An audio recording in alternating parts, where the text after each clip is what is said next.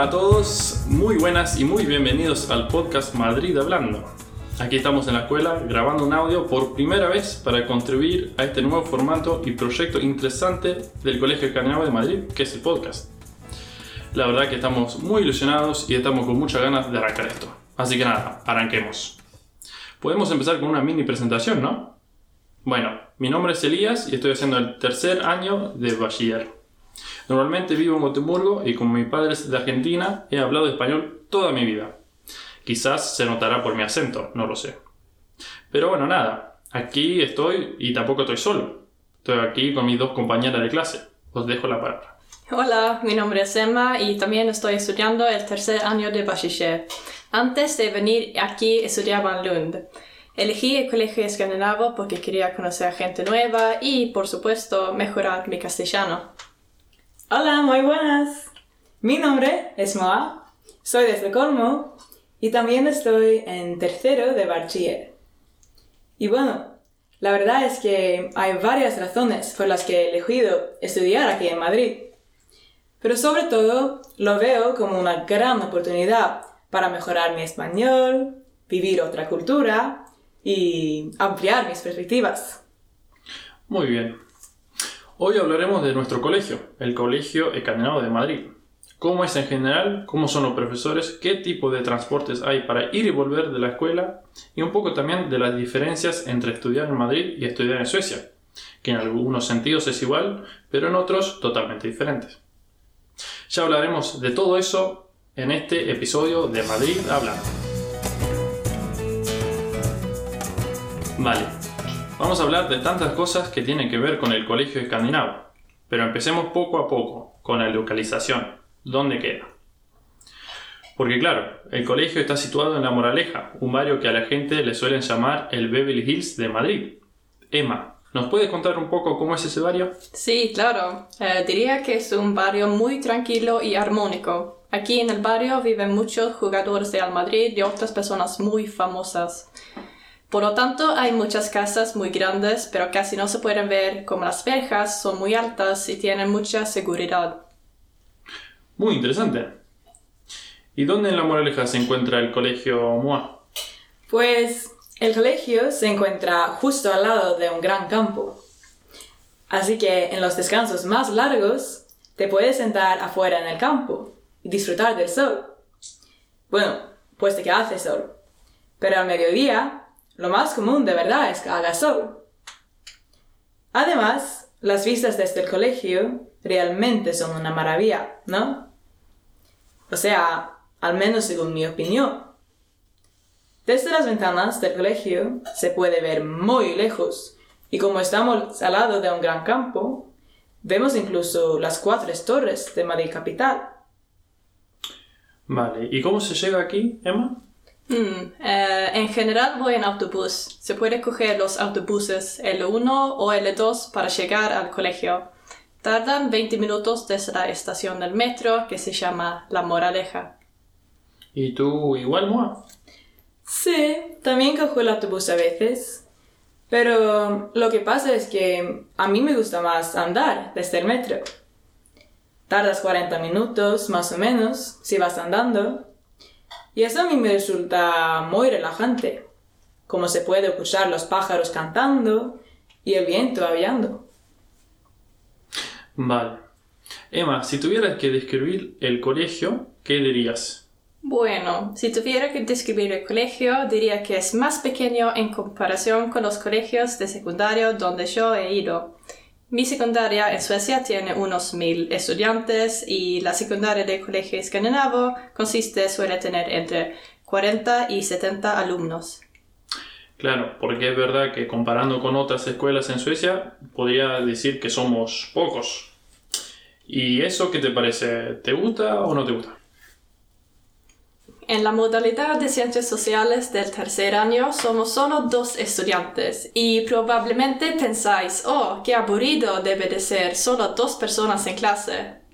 Pero en realidad no lo es y no siempre solo estamos los dos en clase. Muchos estudiantes de colegio tienen clases junto con estudiantes de otras modalidades. Por ejemplo, tengo inglés con gente que estudia la modalidad de humanidades y con los de ciencias y también los de economía. Y en la asignatura de filosofía voy a clase junto con personas del segundo año. Así que, en realidad, te reúnes con gente de otras modalidades y de otros años todos los días. Pero ¿qué ventajas hay de estudiar en una escuela pequeña? Yo diría la ventaja de estudiar en un colegio pequeño es que realmente se puede hablar más durante las clases, porque este año somos máximo cinco alumnos en cada clase. Y claro, en español y inglés esto te beneficia muchísimo, porque la clave para aprender un idioma obviamente es tratar de hablar tanto como sea posible, ¿no?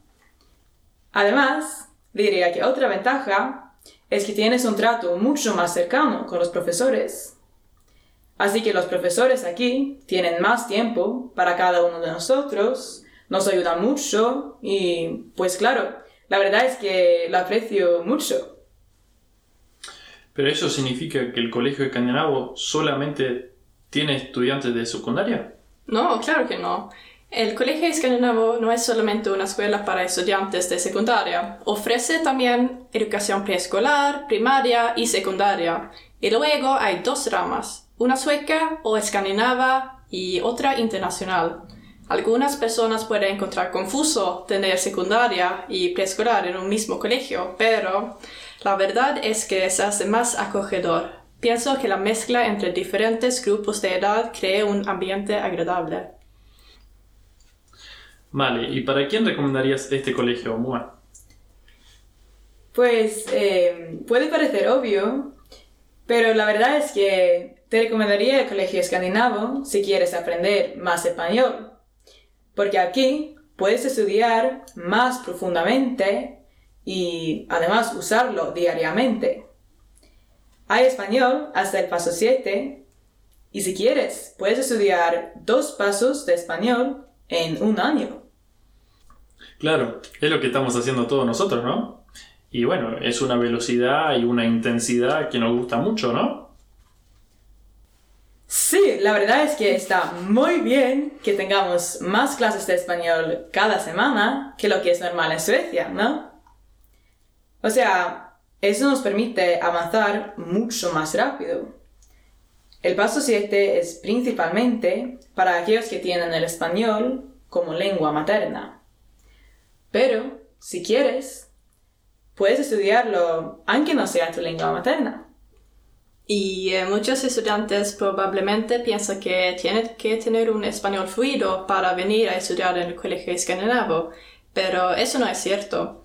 Algunos estudiantes acaban de empezar su primer año de español y algunos han comenzado el paso 2, 3 o 4.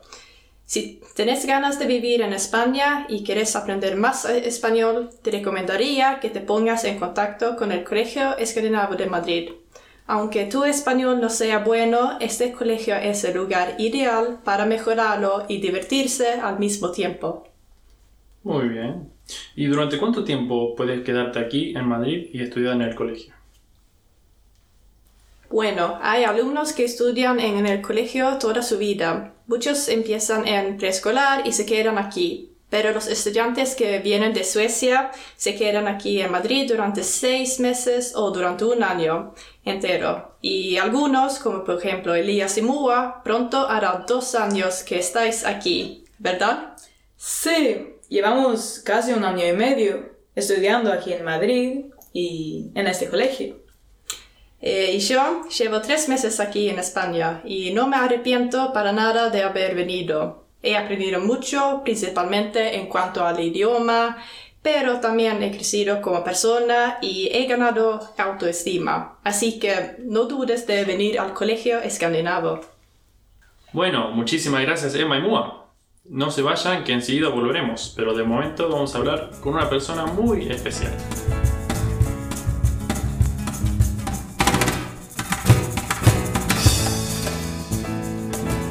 Bueno, seguimos. Vamos a hablar un poco también de los profesores de la escuela. ¿Y qué mejor forma de hablar de los profesores que tener una profesora del colegio aquí con nosotros? Le presento a Frida Lundberg. Bienvenida, bienvenida. Muchísimas gracias. ¿Cómo Eli. estás? ¿Te sentís orgullosa de formar parte del mejor podcast del mundo, Madrid Hablando? Hombre, claro, yo estoy muy orgullosa y muy honrada de estar aquí con vosotros. Bueno, muy bien, muy bien. Bueno, genial. Quisiéramos preguntarte un poco sobre el tema de los profesores del Colegio Escandinavo. Y bueno, nada, ¿por qué no nos cuentas un poco de tus experiencias como profesora en este colegio? ¿Cuántos años llevas aquí y cómo lo has vivido? Tanto en respecto a la relación y la amistad que has tenido con otros profesores como las que has tenido con alumnos y estudiantes. Bueno, eh, llevo trabajando aquí en el colegio desde el 2006, así que son muchos años ya. Y la verdad es que me encanta mi trabajo aquí. Antes de empezar aquí en el colegio escandinavo, también había trabajado en Suecia y en un colegio también muy bueno. Pero aquí es todo muy especial. ¿A qué te referís cuando decís que todo es muy especial? ¿En qué sentido? Pues tenemos un ambiente muy especial en el colegio. Me encanta que sea tan pequeño porque tienes más tiempo para tus alumnos y llegas a conocerlos muy bien. Normalmente hacemos muchas excursiones y visitas culturales y eso de verdad es un privilegio. Aprovechamos el hecho de tener muy cerca a ciudades y pueblos de gran interés cultural e histórico, pero también estamos solamente a una hora de la sierra y allí se puede esquiar en invierno y disfrutar de una naturaleza fantástica durante todo el año. Es muy especial y para un profesor es un sueño tener alumnos que estén tan motivados para aprender mucho sobre España, sobre su historia, sus diferencias culturales y sobre todo eh, la actualidad en la que vivimos. Vale, ahora te entiendo. Y bueno, también diría que es especial porque el ambiente es buenísimo en nuestro equipo de trabajo de profesores de secundaria y bachillerato. Tal vez suena raro, pero me siento como, siento como en familia. Somos amigos, compañeros y casi familiares al mismo tiempo. Siempre nos ayudamos entre nosotros para hacer proyectos interesantes. ¿Y con los alumnos? En cuanto a los alumnos, eh, pues, ¿qué digo yo? Pues sois lo mejor. Eh, creo que soy muy afortunada de trabajar con alumnos tan motivados y simpáticos. Tengo que decir de corazón que no se puede tener un trabajo mejor. Está genial. Bueno, genial. Ya sabe que nosotros sentimos lo mismo. Pero bueno, eh, justamente iba a comentar eso, porque claro, no sé qué les parecerá a, otros alumnos en el colegio. En este caso podría comentarlo tanto Mua como Emma, que están aquí con nosotros. Pero yo, en este caso, personalmente estoy totalmente de acuerdo con lo que decís. O sea, en realidad no es que esté de acuerdo porque estás explicando tu realidad y no es cuestión de opinar sobre el tema. Pero me refiero a que el buen ambiente entre los profesores del cual estás hablando realmente se nota también desde la perspectiva del estudiante. Sí, yo personalmente también lo vivo de la misma manera. O sea, siempre hay buen ambiente en las clases. Y además de eso, también son muy buenos los profesores.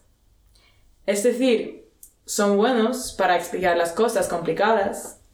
Y si tienes preguntas, siempre te escuchan. Bueno, me alegro saber que estéis contentos. Creo que puede ser uno de los grandes beneficios de ser un colegio pequeño, porque eso facilita que los estudiantes podáis tener una relación más cercana con los profesores, a diferencia a que, bueno, a lo mejor mm, las posibilidades que hay en otros colegios. Seguramente. Bueno, vamos a seguir en la misma línea, con el tema de la cantidad. Porque claro, hay que mencionar que el grupo de profesores para el bachillerato, o lo que en Suecia sería gymnasiet, no es grande. ¿Cuántos son, Frida?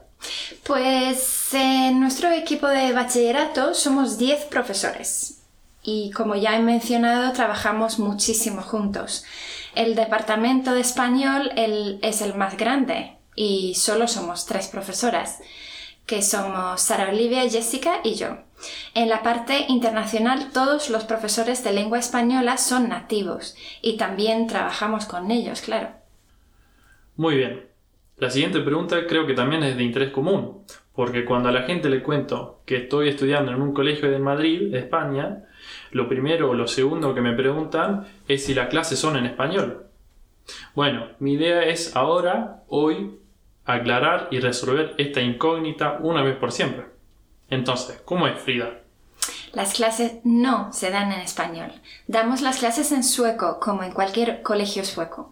Menos las clases de español, claro. Queremos que los alumnos que vienen a vivir en España durante una temporada consigan un nivel de castellano más alto que el que tenían al venir. Sería una lástima vivir aquí, estar rodeado de españoles y no mejorar bastante el nivel de hablar y escribir. Pero la verdad es que no es un problema. Los alumnos que vienen a estudiar aquí en el colegio normalmente tienen un interés y una motivación grandes de aprender el idioma. Y además, el hecho de tener cuatro a cinco clases a la semana, de vivir en una familia española y de, como hacen muchos alumnos, practicar un deporte en un equipo español, facilita mucho el aprendizaje.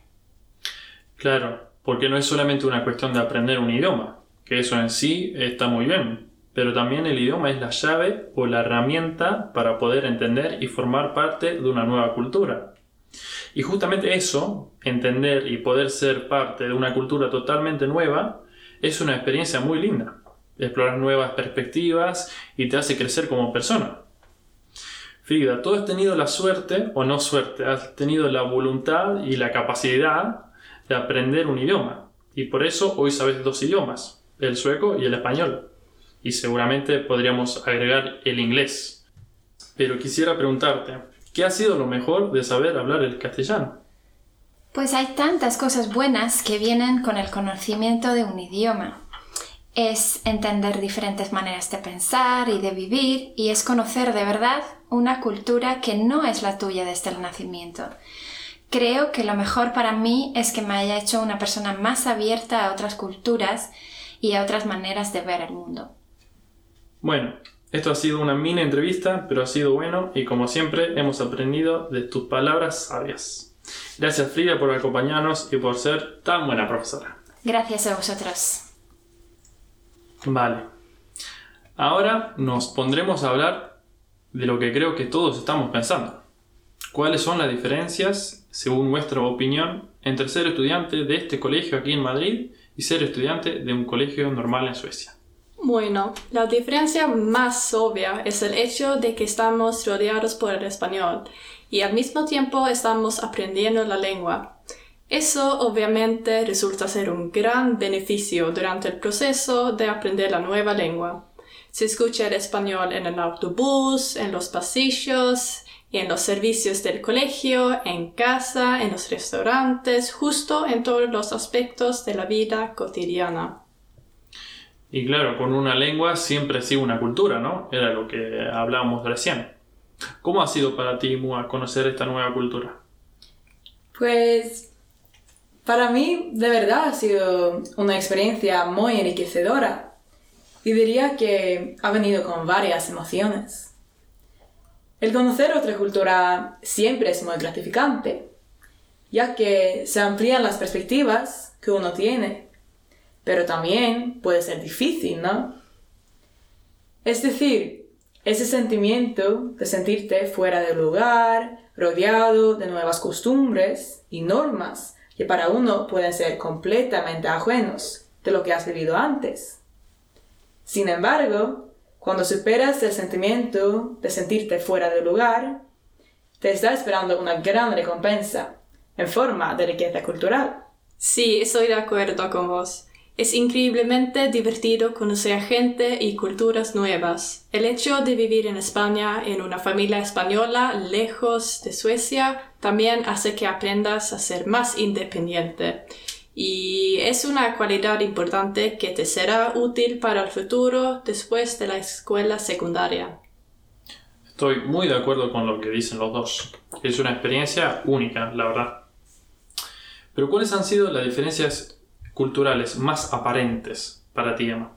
Pues una cosa que se nota enseguida después de haber entrado en casa de tu familia española y también en casas de amigos es que aquí no te quitas los zapatos al entrar a casa. Sin embargo, Eso en Suecia es algo muy normal, una norma de comportamiento que todo el mundo conoce. Aquí, si te quitas los zapatos en casa de un amigo, te puede mirar raro. No están acostumbrados a andar sin zapatos o sin zapatillas de casa y a los españoles les parece muy raro andar descalza. ¿Alguna diferencia más que hayas notado, Moa? Bueno, otra diferencia que se nota enseguida de venir es que mm, aquí se cena mucho más tarde que en Suecia. No hay nadie en los restaurantes cenando a las 7, a diferencia de Suecia, donde todo el mundo está cenando a esa hora, ¿no? De hecho, aquí es muy difícil reservar una mesa para cenar antes de las 9. Y si vas a las 9, probablemente serás uno de los primeros. También es verdad que el ambiente es distinto aquí, ¿no? Hablar con desconocidos sentado en la misma cafetería es algo normal. Y normalmente, en tiempos sin COVID, claro, no suele haber mucha distancia social. Por el contrario, te acercas mucho cuando estás hablando con alguien y no es extraño tener contacto físico con alguien que acabas de conocer. Por ejemplo, aquí siempre se dan dos besos como forma de saludar a la gente. Bueno, ahora en tiempos de coronavirus, por supuesto que no lo hacemos pero en tiempos normales es costumbre hacerlo. Esto crea un ambiente más agradable, cordial y acogedor, donde la gente se ve el uno al otro. Sí, es verdad. También estoy de acuerdo.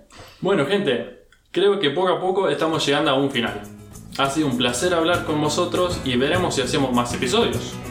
Bueno, gracias amigos por ser parte de este podcast y gracias a los que nos están escuchando, claro, por habernos aguantado todo este tiempo. Hasta la próxima. Chao. Gracias. Chao. Hasta luego. Gracias. Chao. Adiós. Hasta luego.